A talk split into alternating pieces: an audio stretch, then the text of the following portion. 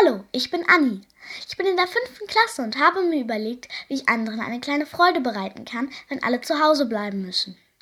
Meinen Großeltern, der Uroma, Freunden oder Menschen, die einfach ab und zu mal meine Stimme hören möchten.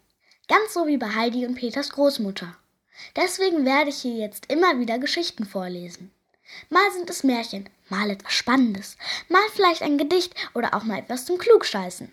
Ich hoffe, ihr habt viel Spaß dabei. Bis bald, eure Annie.